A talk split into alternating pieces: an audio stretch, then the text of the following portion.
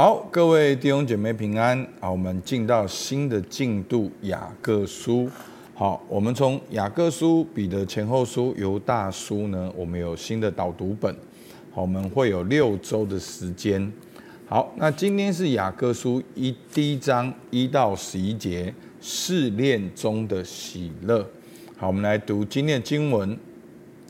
做神和主耶稣基督仆人的雅各。请散住十二个支派之人的安，我的弟兄们，你们若在百般试炼中，都要以为大喜乐，因为知道你们的信心经过试验，就生忍耐，但忍耐也当成功，使你们成全完备，毫无缺欠。你们中间若有缺少智慧的，应当求那后赐予众人，也不斥责人的神，主就必赐给他。只要凭着信心求，一点不疑惑，因为那疑惑的人，就像海中的波浪，被风吹动翻腾。这样的人不要想从主那里得什么。心怀恶意的人，在他一切所行的路上都没有定见。卑微的弟兄升高，就该喜乐；富足的降卑，也该如此，因为他必要过去，如同草上的花一样。太阳出来，热风刮起，草就枯干，花也凋谢，美容就消没了。那富足的人，在他所行的事上，也要这样衰残。好，那今天的雅各书的作者呢，是雅各。好，那雅各呢，是耶稣的弟兄。好，他也亲眼。看见过耶稣的复活，那在使徒行传十五章十三节呢，在耶路撒冷大会中站起来讲话的雅各，好，就是这位雅各。那保罗好，在加拉太书二章九节称雅各为教会的柱石。那在初代教会的历史呢，好，特别记载到雅各说雅各是公义的雅各。好，所以我们可以看到雅各在初代教会，好，不只是耶稣的弟兄，包括他的生命是公义正直，然后他也常常担任这些的管理跟治理的这个责任。那所以我们可以看到，在雅各书呢，有人称之为好，好像新约的箴言，好，就是他是在整个新约里面，好，不叫强调。行为的啊，强调很多该做什么该做什么的，他必须强调信心要有行为。好，那我们来看到今天的经文的主题哈，在好第一第一节第二节，好，就是雅各写给散住在十二支派人的安，好，就是散住在各地的犹太基督徒。那我们当然知道保罗就是外邦人的使徒，好，那雅各写这封信呢，是特别写给散住在好各地的十二个支派，十二好十二个支派就是以色列人。他说：“我的弟兄呢，你们若在百般试炼中，都要以为大喜乐。”所以呢，当时的读者呢，好就是犹太的基督徒，他们散住在不同的地方。不止面对罗马的政权，也面对犹太教的逼迫，在信仰上、政治上、经济上、生活上，他们都面临很实际、很真实的挑战。但是雅各在这里说什么呢？你们若在百般试炼中，都要以为大喜乐。好，那这就是今天经文的重点，在百般试炼中如何以为大喜乐呢？好，第一个，他说，因为知道你们的信心受过试验，就生忍耐，忍耐也当成功，使你们成全完备，毫无缺缺欠。好，那其实当我们看到这个信心的时候，你一定要知道，在圣经里面讲的信心是信靠神。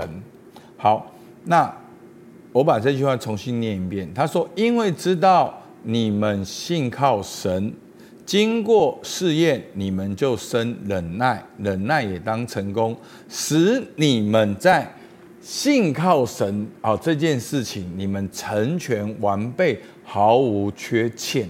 好，所以因为我们平常使用的信心，我们会很习惯说，哦，他就是我的信心，哈，我的能量，我的自信，我要信心，期待今年要一千万的业绩。好，不是的，好，其实。在圣经，好，你要这样讲，你的信心是也没有问题。但是在圣经讲到的信心是信靠神，是信任神，是对神有正确的信仰，然后对神有正确的态度，然后以神为中心去过生活。好，那这就是信心。所以，当我们信心面对的试炼的时候，就会有挑战。那我们需要坚持的去相信神。那当我们坚持相信神的过程，好，忍耐的过程，就会让我们更多的经历神，更多的认识神，更多的知道神做事的法则。好，我们就会更加的成全完备，毫无缺欠。所以，弟兄们，弟兄们，如果用工作挑战来看。当你在工作面对挑战跟试炼的时候，你要以为大喜乐。你要在工作中信靠神，你就会知道如何的透过神的话语、神的祝福、神的同在，在工作当中来活出神的性情。好，那所以呢，这是在百般试炼中以为大喜乐的第一个。那第二个呢？好，那经过了试炼。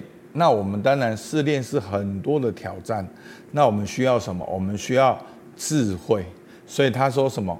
好，第五节，你们中间若有缺少智慧的，应当求那后赐予众人也不斥责人的神，主就必赐给他。